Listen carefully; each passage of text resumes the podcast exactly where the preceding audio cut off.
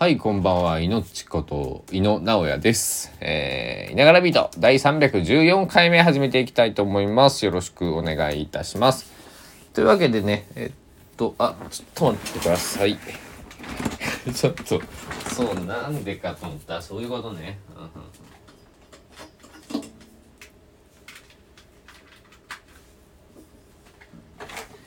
ええ、すみません。あのさっきからね、僕の部屋にね、あの虫が飛んでまして、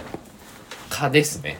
蚊が飛んでいて、蚊取り線香をね、あのずっと炊いてるんで、なんでだろうと思って、結構あの、出ないのに炊いてると、なんで出るんだろうと思ったらコンセントが抜けてましたね。うん。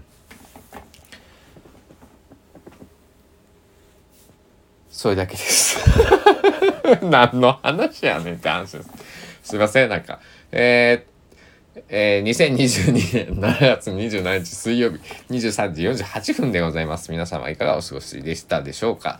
えー、現在の高松市の気温が26.6度で、えー曇っております。えー最高気温は33.5度を14時5分に、えー記録しています。夕方ね、えっとね、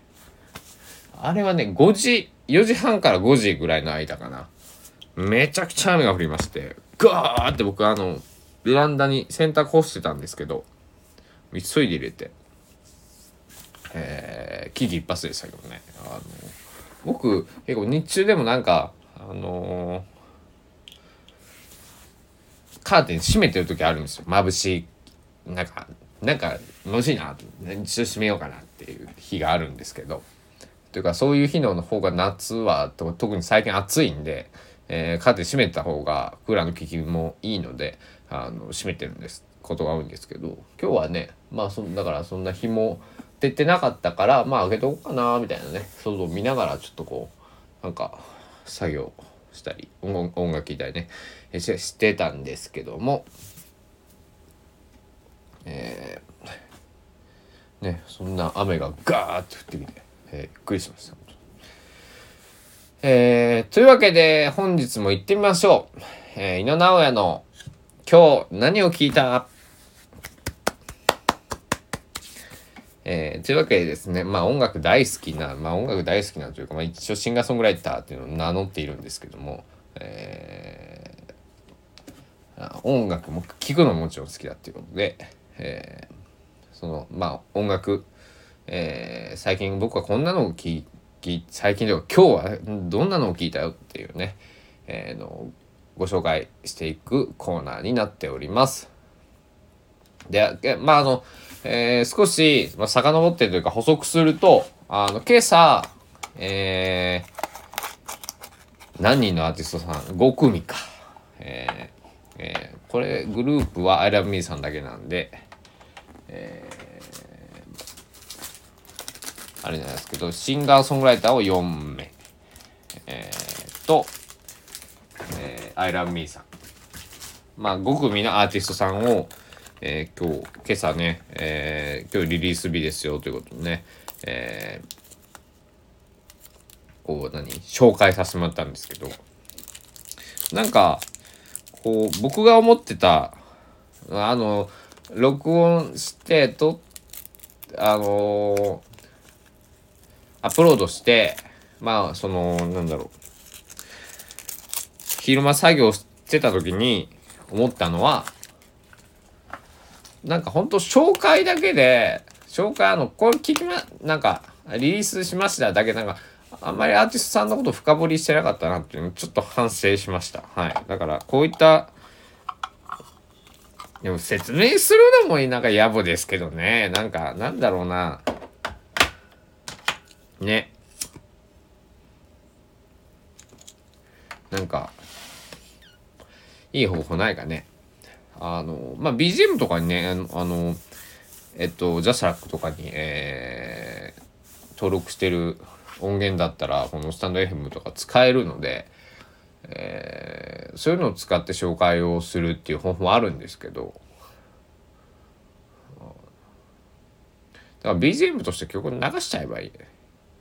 いいっていうのか。そうか。普通にラジオ形式を取ればいいのか。うん。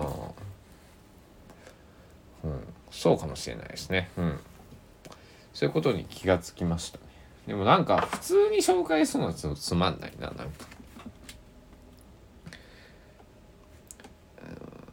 うん例えば僕だったら例えばギターが弾けますし歌が歌えるのでまあ歌はみんな歌えると思うんですけどあのギターが弾けるのでその曲を紹介ワンフレーズ歌ってみたりとか、あ、ワンフレーズやね。ちょっとなんか考えていきたいなと思っております。というわけで今日何を聞いたんだという本題なんですけど。えっ、ー、とね今日はそうそうそうえっ、ー、とねえー、大滝栄一さんの音楽を今日は聴いてました。もっと具体的に言うとえっと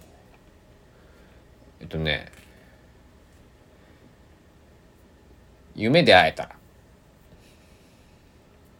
ていう曲と、えー、1969年のドラッグレース、そして幸せな結末、えー、あとカナリア諸島にて、うん、ここら辺を、えー、この4曲かな？1 2えー、3 4うん4曲。とあとえっ、ー、とコンサートえっ、ー、とナイアガラコンスえっ、ー、とヘッドホンコンサートか。違うナイアガラコンサート83っていうえっ、とライブアルバム。が、えー、Apple Music 今見てるんですけど、まあ、そこであって、えー、1983年に西武球場ですねまだね。えー、西武ドームになる前の西武球場で行われた、えー、ライブのやつでそのなんかオーケストラ、えー、ナイアガラウォール・オブ・サウンド・オーケスオーケストラうん。オーケストラで、えー、まあインストですよね要するに。歌がない状態のものがね夢で会えたらとか、えー、カナリアストーンにてとか、えー、そこら辺。あったんでそこあのそのなんだろう。大竹さんのこの、えー、曲の旋律と美しさとかをちょっと、えー、うっとりしながら僕は皿を洗ったりだとかご飯を作ったりだとか、えー、してましたね。うん、で今日松永良平さんのねまあ音楽の話とまあこう関わってくるんで話しますけどこの僕の平成パンツソックスシューズソングブック読み進めたいんだけど今日読み進めることができなくて今今今、えー、23時56分なんですけど今まああのちょっと一生ぐらいちょっと続き読みたいなこの後。ちょっと眠いんですけど今日。えー結構バタバタなんかしちゃったんで、えー、あれなんですけど。うん。ちょっと大竹一さんのその音楽を聴きながら大竹さんのことにもこれ触れらまだね出てきてないんですよ大竹さん僕が読んでるのが。えっとね平成を振り返っていく本なんですけど今平成18年まで来てます。2006年。6年から読んでえー、2005年までは読んだってことですね要する要するに。えー、なので、えー、そうだな。まだね僕この後ちょっとノートを書きたいんですね。なので。でも結構眠いな。どうしようかな。今今コーヒー飲んでるんです実は。うん。はい、お酒も今日は何本飲んだか。ビール3本と緑茶杯を1杯飲みました。はい。えー、あじゃじゃビール3本じゃないわ。ビール1本。1本。ん？ん？いやいや3本。もうちょっと記憶はないですね。うん。もう忙しすぎてねなんかこうねなんかやりながらもう、うん、とりあえずはい。とりあえずねあのけどご飯は栄養のあるものを食べた 栄養というかちゃんとしたものをと思って、えー、今日は、えー、ゴーヤチャンプルを作りました、えー、ちゃんとゴーヤも、えー、10分15分15分ぐらいかな、えー、塩と砂糖にあの切ってあの綿をのけた後に、えー、放置をしていて、えー、木綿豆腐豆腐も、えー、水で水切ってね、えー、キッチンタオルで拭いて、えー、両面ちょっと茶色くなるまで下焼きして、えー、そして、えー、お肉を焼き、えー、あと何したかな。あ一応レタスを入れてみました。はい。レタスがね、ちょっとあの、余っているというか、あの、そのサンドイッチ用にレタスを買っているんですが、ちょっと、傷んできていたんで、えー、レタスを入れたら食感がもうちょっと、こう、出るかなと思ってね、入れてみたんですけど、うん、うまくいきました。レタスがいい味効いてました。で、味付けもね、あのー、4、5日前にも僕、作ったんですよ。ゴーヤチャンプル。でもその時はね、なんか、まあゴーヤチャンプルなんだけど、もう一歩だなっていうとこだったんですけど、今日はね、美味しくできました。あ、うまいなと思ってね。あ、これこれと思って、僕が、僕が好きなゴーヤチャンプルはこれだと思ってね。うん。なんかあの、料理もほら、あの、自分の作ったものがちゃんと自分にヒットするとすごく気持ちいいですね。うん、あのバンドで演奏が決まったりとかなんかこう仕事がこうね、えー、チームワークがうまくいったりとかなんかそういった時の快感と似ているような、えー、そんな気がしました。うん、そう。料理がね僕結構好きで、うん、だからあのー、一時期あのネットでなんかポテサラが炎上したじゃないですか。なんかあのポテサえっ、ー、と半額にななんかお総菜のポテサラを買われていた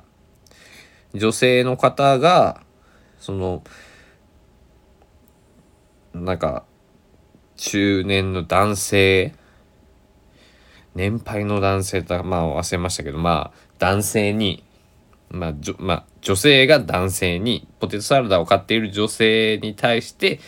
その近くにいた男性がポテサラぐらい自分で作れないのかよみたいな。なんかそういうことを言った言われたっていうのはねツイッターで拡散されてましたけども。本当にねポテサラってめんどくさいよね。あんなでも僕ポテサラ大好きなんでたまに作るんですけどめんどくさいよね。本当にね。あって。1時間ぐらいかかるよね。ほんで僕あの冷まさないと食べたくないのでポテサラは冷えてるポテサラが好きなのであの冷やす時間も考えると半日仕事じゃないですか。まあ56時間は。まあもう下手したら量によってはねもっと時間かかりますよね。だから朝作って夜食べるみたいなほら感じだから。あのねゴーヤチャンプルだったらまあそうだな。30分ぐらいあったら作れたかな。それでも30分かかりますもんね。うん。でしかも一人前でさえっとまあご飯炊いて今日はゴーヤチャンプルだけだったんですけどあの汁物を作ったりさもう一品なんかうんサラダ的な何かとかね。まあゴーヤチャンプルは野菜もあるしお肉も入ってるしあと卵も入るしと思ってまあまあいいかと思ってね。であと汁物も別に僕はそんなになんだろう。冬はねやっぱり体温めるために、えー、飲みますけどいろいろねコーンポタージュとか、えー、中華スープ作ってみたりとか、えー、普通にお味噌汁だったりとかしますけどもあんまり夏はねお酒も飲むしあのあったかいものはいらないので料理があったけれあったかければいいんですけど。僕昔よくお世話になったてた、えー、ご飯食べさせてくれてた、えー、方は、えっとまあ、奥さんとご主人となんですけど、まあ、奥さんが料理作って、うん、本当美味しくてねあの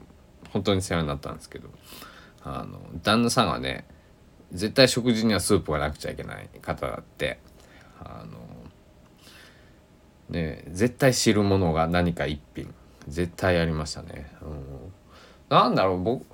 僕それ言うとなんかあるかな。皆さんこだわりなんかありますか？例えばあのー、お漬物はほら欲しい方とかね。いますよねたまにね。絶対おしんこかたくあんか何か梅干しとかさ。だかそういう系がないとダメっていう人もいるし。朝ごはん終わったら絶対コーヒーを飲む方とかね。コーヒーは別にいつでも 飲みたい時に飲むって感じなんですけど。だからいつこういった時にコーヒーを飲みますっていうのはないんだけれども。それ言ったらねななんかあるかな？これをする時にででも自分じゃ分かんないですね。人に言われたらあそうかもってあるかもしれないけど。自分だと当たり前なんで多分気づかないんでしょうね。うん、うん、例えばタバコを吸う時は僕は右利きなんで右手でこうだ右右の歯の方を使ってタバコを吸いますねこの。み右の顔面 顔面というか口の右側を使ってか左で吸うこともまあないことはないんですけどでライターも右でつけるな。うん。でうん。右手でうん全部右手だな。うん。なんかギター弾く前にはチューニングをする。これはめちゃくちゃ当たり前なことなんですけど、えー、しない方結構いますよね。あのなんかギターとりあえず手手にして弾いて狂ってたらチューニングするとか方います僕は絶対ギター手に取ればチューナーも手に取るという。はい。なんかこれは当たり前のことだと思うんだけどな、うん、音楽でえー、ご飯を食べてる方弦楽器系でね、えー、音楽を食べてる、えー、音楽を食べてる 音楽食べちゃ困るね、うん、音楽で、えー、音楽をなりわいにされている方だとね、えー、弦楽器を演奏する方は絶対チューニングあとまあピアノの方とか、えー、もう何ヘルツになってるかとか確認すると思いますし調律の方法もいろいろあるんでね。あのドレミファソラシドでもその基準音っていうのがあって 440Hz っていうのがまあ一番オーソドックスと言われてはいるんですけどこういうまあなんだろうギタリスト界ではオーソドックスですけど僕の知り合いのうちのピアノなんか 440Hz444 だったかな？でチューニング調律をしているしあと副楽器でもね副楽器なんかあって自分がさの息遣いでまあハーモニカとかもそうなんですけどピッチが結構変わるんでえー、ピッチが正確に取れてるかっていうのを確認はね、えー、必ず、えー、するんですけど、まあ、料理人の方だったらね何だろう。こうスープのだしの味見とか、うん、いろいろあるんですよけどそのルーティーンというか何かこれをする時はこれみたいなね、えーあこの前友達のストーリーズを見てたらねあの寿司を食べながらカフェラテを飲んでましたね。あのでもそれ僕ねあ全然ありだと思うだってさ日本って給食になさ白ご飯と牛乳が出てくるんですよ。うん、だから別にそれが大人になったから牛乳がカフェラテになるで、えー、給食そのなんだろう米飯給食がお寿司になったっていうだけでなんか別にそんなにあおかしいことじゃないよねって僕は思ったんですけどね。あの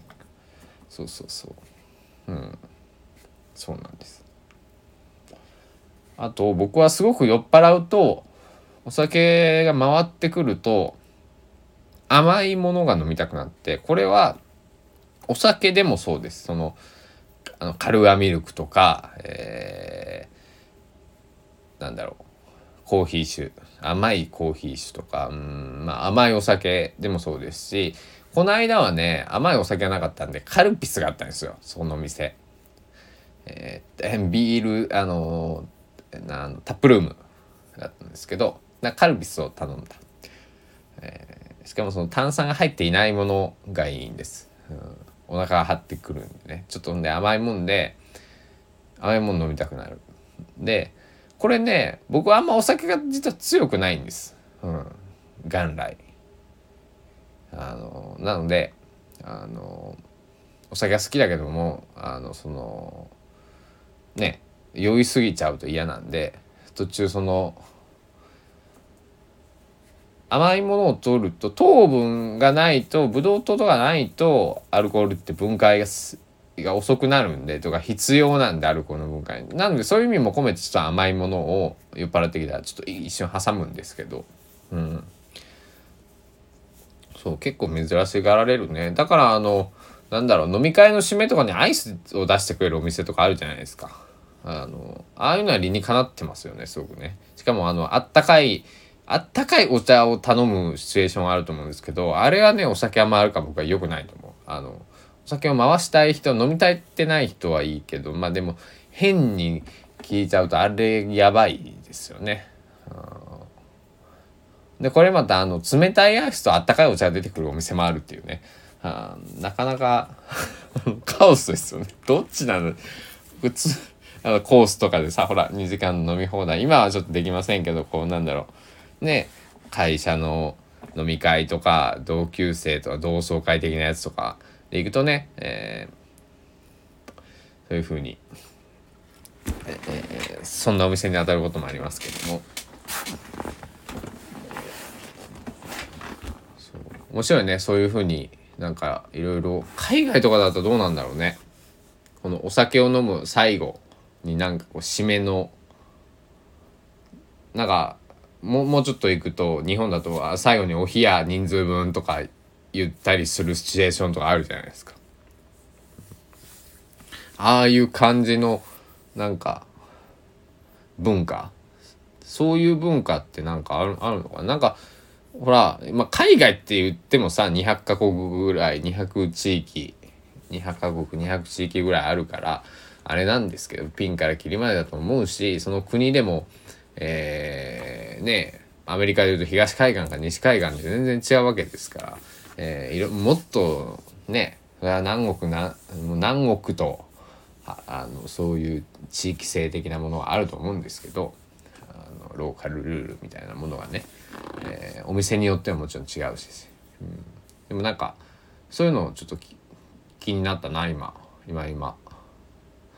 うん、また何か知ってる方いれば面白いそういうなんかネタがある方いれば教えてください。えー、というわけでね